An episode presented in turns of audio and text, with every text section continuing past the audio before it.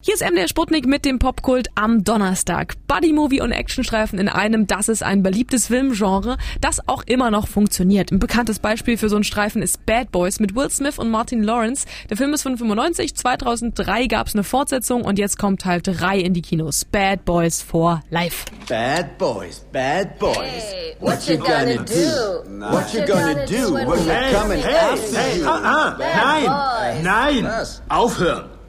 Unsere Kinoexpertin Theresa hat sich den Film natürlich schon angeschaut. Tachchen! Hello. Hast du gleich geschmunzelt, ne? Fandst du gut? Na klar.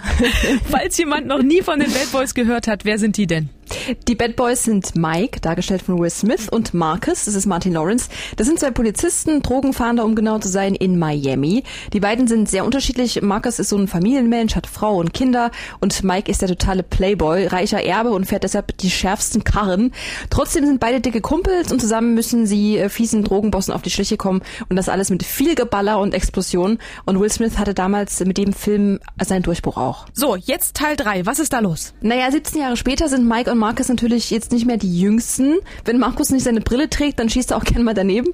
Und eigentlich will er auch schon längst in den Ruhestand. Aber ein alter Fall holt die beiden wieder ein und äh, die beiden müssen sich nochmal zusammenraufen für ein letztes großes Ding. Und natürlich werden auch hier wieder jede Menge Sprüche geklopft. Mike, du brauchst keinen Raketenwerfer. Ja, aber ich will einen. Er ist nur ein Buchhalter, Mike. Hör zu, Mike, so werden wir da nicht reingehen. Wie denn? Naja, unser ganzes Leben waren wir die Bad Boys, oder? Wird Zeit, dass wir die Good Boys werden. Denk daran. Erst klopfen, dann reden. Ja, klopf, klopf. Mike! Mike! Miami PD! Auf den Boden! Auf den Boden! Was soll das werden? Mike! Was ist aus Klopfen und Reden geworden? Hey, ihr habt meine Tür eingetreten! Ihr habt die Tür eingetreten! Sir, das mit der Tür tut uns leid, okay? Äh, ein wenig Sekundenkleber und sie müsste wieder wie neu sein. Wo ist euer Beschluss? Ich will, dass sie auf die Knie gehen und die Hände hinter ihrem Kopf verschränken. Und zwar sofort. Tja, so sind sie, die beiden. Unterstützt werden die beiden übrigens von einer Truppe von jungen Cops, darunter auch Vanessa Hutchins. Du hast es ja auch schon gesagt, ne? Will Smith und Martin Lawrence, die sind jetzt über 50. Da kann es ja auch schnell mal peinlich werden, wenn man dann versucht, einen auf Actionheld zu machen. Ist das trotzdem gelungen? Also findet es statt? Also abgesehen davon, dass Will Smith nicht altert, finde ich, spielen die natürlich auch mit diesem Fakt. Wie gesagt, Markus braucht eine Brille und beide ziehen sich gegenseitig auf, dass sie bei einer Verfolgungsjagd abkacken, weil sie total langsam geworden sind. Somit wirkt da jetzt nichts peinlich oder unglaubwürdig. Tatsächlich ist der Film überraschend gut geworden. Über die Handlung kann man jetzt streiten, aber der Film ist witzig, die Chemie zwischen den beiden passt immer noch. Er ist sehr emotional auch und die Action auch ziemlich beeindruckend, aber auch sehr brutal und blutig, aber das war bei den Vorgängern auch so. Teil 1 war ja vom Hollywood-Action-Guru Michael Bay, der hatte mit dem Film jetzt aber nichts zu tun, oder?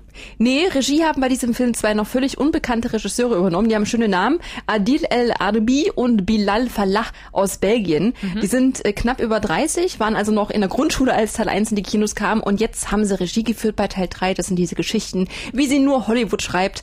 Und äh, bei der Premiere in Berlin hat Will Smith erzählt, dass der Unterschied zu Michael Bay sehr groß war. Der, der schreit ja immer sehr viel rum am Set.